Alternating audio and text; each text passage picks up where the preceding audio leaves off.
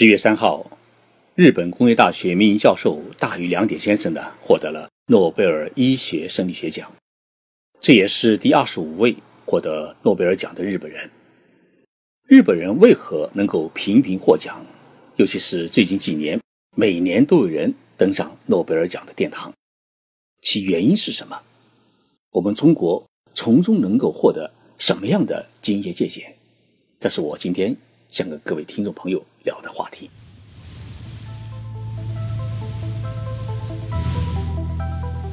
任你波涛汹涌，我自静静到来。静说日本，冷静才能说出真相。我是徐宁波，在东京给各位讲述日本故事。大隅良典先生今年七十一岁，毕业于东京大学，并在母校呢获得了博士学位。他研究什么课题呢？研究的是细胞中蛋白质分解的致死机能。这个致死机能用一个通俗的说法，就是自己吃自己。致死作用可以降解潜在的毒性蛋白，来阻止细胞的损伤，或者阻止细胞的死亡过程。通俗地来理解，就是能够使人延缓衰老，使人呢更加健康长寿。大鱼先生从五十岁开始呢，呃，蓄一个落山胡子，所以他在获奖后啊，第一次出现在电视屏幕上时，许多人都以为是把动漫大师宫崎骏的照片搞错了，因为两个人啊长得确实有点像双胞胎。浙江大学医学院生物化学系教授刘维先生呢，在二零一零年曾经邀请大鱼先生到浙江大学做学术交流。在刘伟教授看来啊，大禹先生作为科学家的素养，他已经远远超过了一般的研究者。他一次就给了浙江大学好多他做好的 PPT，其中有很多重要的资料，甚至都还没有发表过。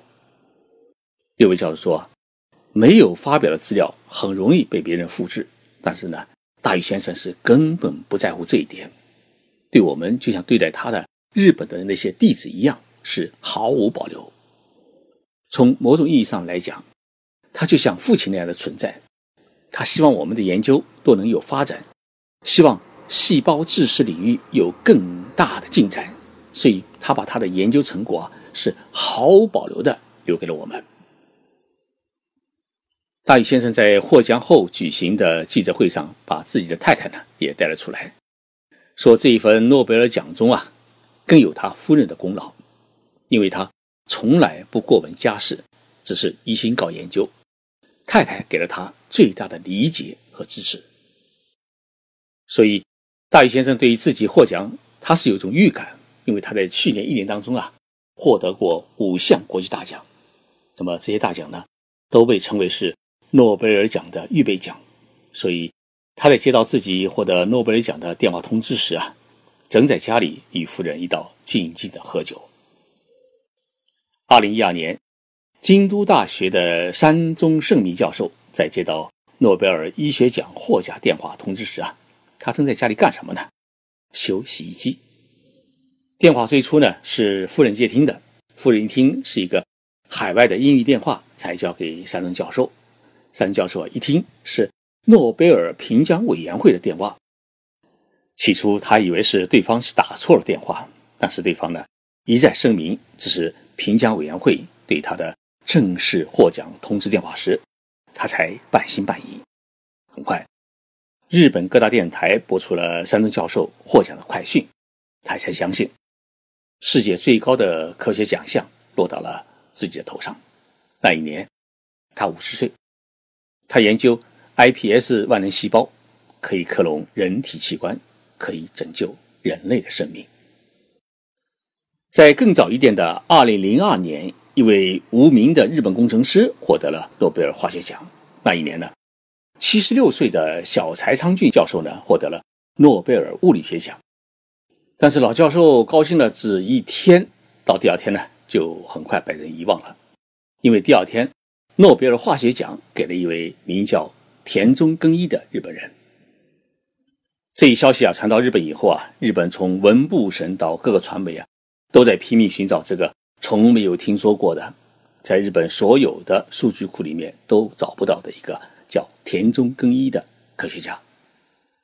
谁都没有想到，这位科学家是在日本的一家企业叫岛津制作所的一位工程师。他受奖的原因啊，是因为开发出了一种鉴定生物巨量分子质量的方法。田中是一个只有大学本科，上学时还因为德语成绩不合格而留了一级的四十三岁的一名无名的工程师。他居然拿下了诺贝尔奖。如果没有这个诺贝尔奖，我们可以想象，田中先生还会每天按部就班的到单位里面上班，直到退休。但是这一个诺贝尔奖呢，确实把他和他的公司都搞晕了。从岛津制作所来讲啊，员工拿了诺贝尔奖当然是天大的好事，所以呢，就准备给田中呢一个是董事的待遇。但是呢，田中坚决不要。他认为，自己只是一个普通的公司员工，不应该享受更高的待遇。但是岛津制作所想啊，如果不给他一个什么待遇的话，就会落下一个不重视人才的印象。所以呢，他绝不能让田中啊走掉。但是呢，也不能不重用。于是想了个办法呢，给田中命名了一个研究所，让田中呢去当所长。但是田中先生没干几年，头发全白了。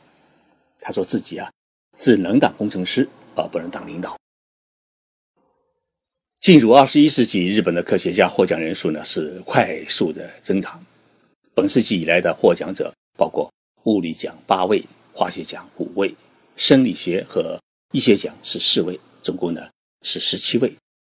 平均下来啊，差不多是一年一位。从一九四九年汤川秀树成为日本第一位获得。诺贝尔奖的获奖者以来啊，共计有二十五位日本科学家呢获得了诺贝尔奖。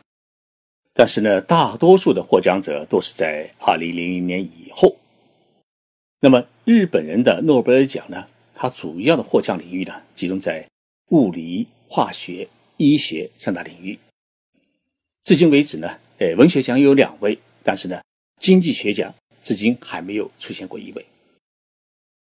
日本人大量获得诺贝尔奖的，他把诺贝尔奖的强国美国、英国、德国和法国呢是远远抛在了身后，令国际社会呢是惊叹不已。人们不禁要问：日本为何在二十一世纪初期会出现诺贝尔奖的井喷现象？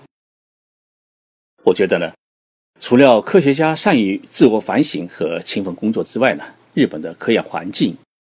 对科学家的评价机制和科研经费的保障等因素呢，都是功不可没。尤其值得关注的是，日本获得诺贝尔奖的科学家呢，大多有着相对美好的童年。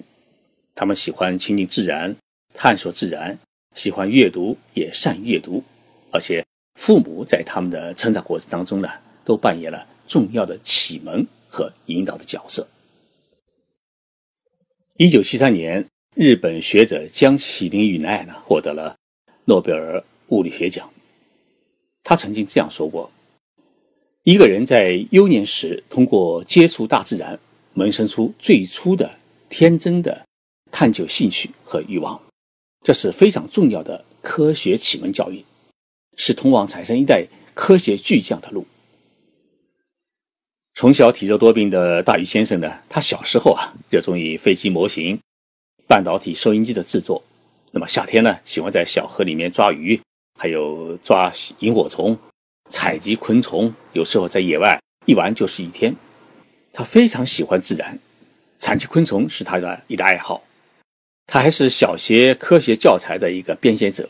在他看来啊，让小孩子们爱上自然、爱上科学，对世界抱有宝贵的好奇心，是一切成功的起点。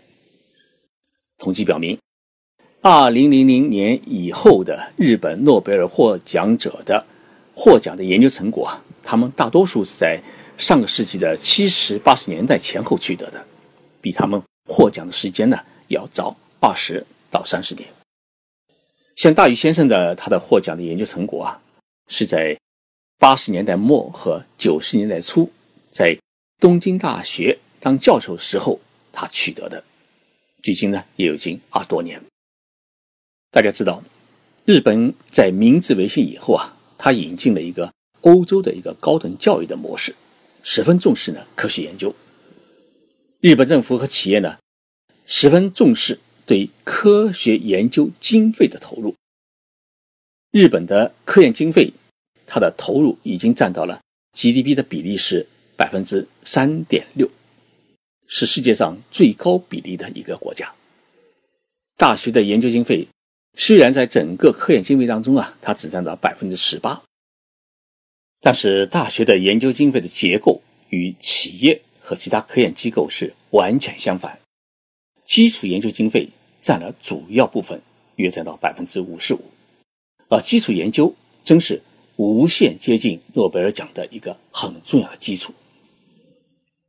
德国、法国，尤其是韩国啊，最近几年他们的科研经费投入也相当大。占的国内生产总值的比例也是相当的高，但却没有像日本一样呢培养出众多的诺贝尔获奖者。由此看来啊，加大研发费用的投入只是取得诺贝尔奖的一个必要的条件，而不是一个决定性的条件。国家重视教育是一个很重要的因素。日本二战结束以后啊，他们把振兴教育、培养学子作为一个国家的战略进行推广。所以在二零零零年以后获得诺贝尔奖的日本的学者当中，他们的中学和小学大多数呢是在五十年代、六十年代完成的。尤其进入六十年代以后啊，日本实行了一个教育的改革，就是大力发展高等教育。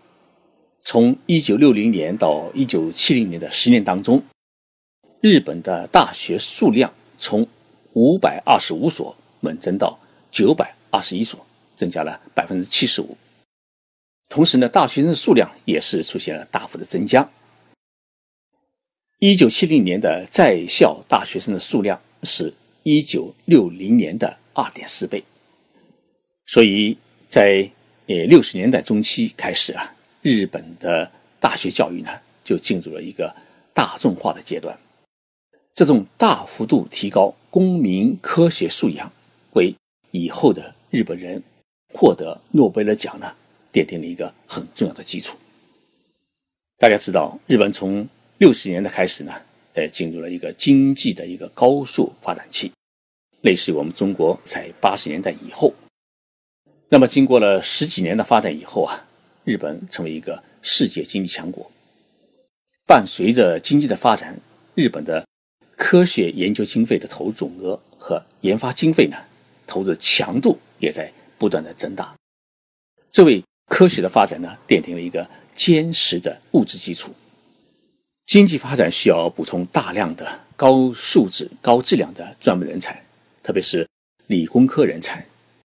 这就要求呢，大学呢是不断的要扩大它的教育规模，要调整学科结构，要提高办学的质量。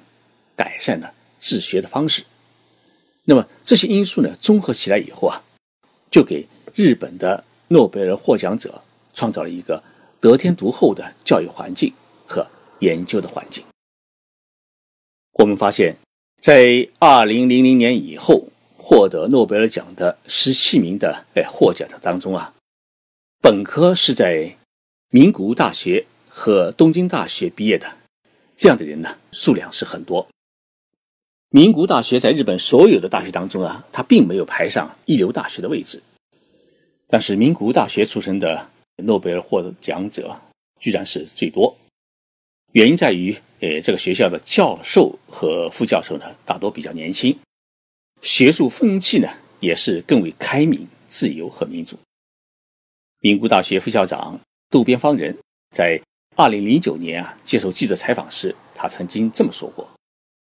名古屋大学的校训是“做有勇气的知识分子”。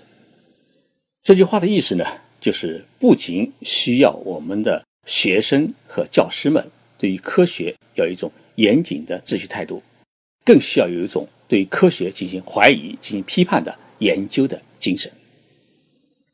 除了这些因素以外呢，日本各个大学的一流的实验条件，也为日本科学家的成功啊提供了一个坚实的保障。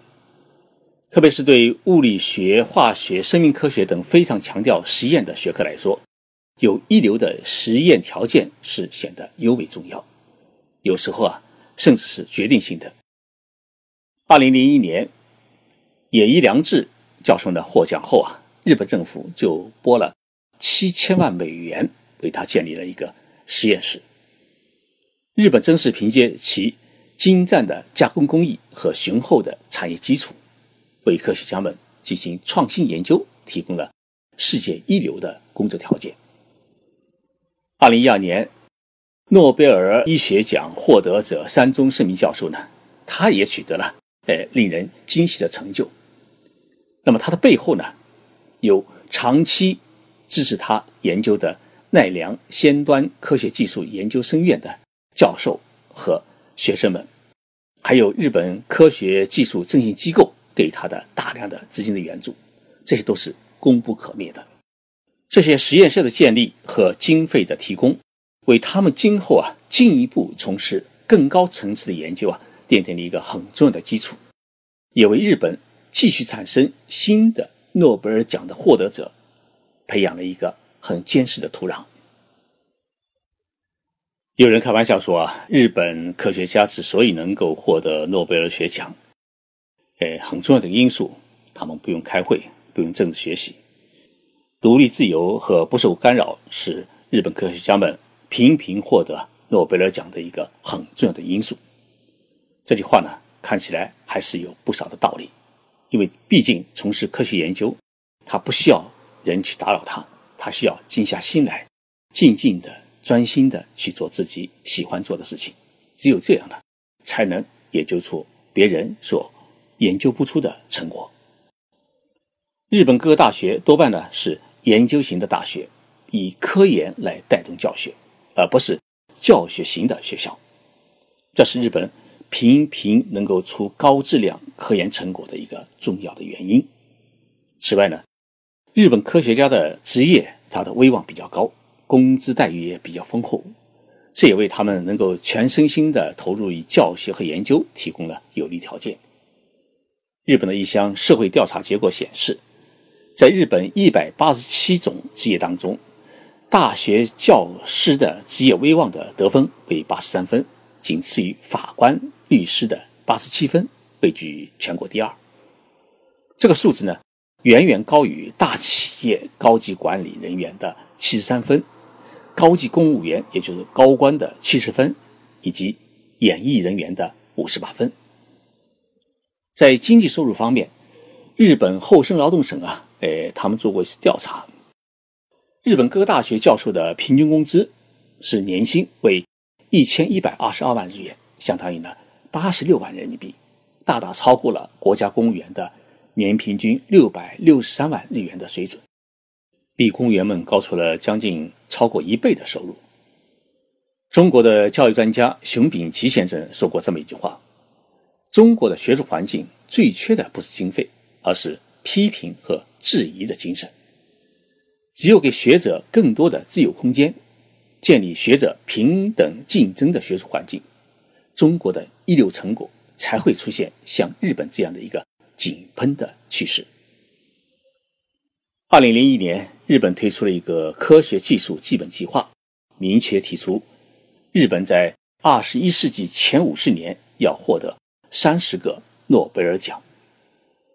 当时呢，不少学者写文章对这个目标的实现表示了怀疑和担忧。然而，在今天，大多数人已经不再怀疑这一点。原因在于，在过去的十七年当中啊，这个计划展示出了惊人的完整度。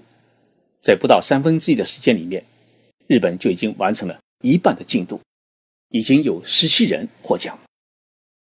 我们期待中国在未来也能涌现出更多的诺贝尔获奖者，让获得诺贝尔奖成为中国的一种新常态。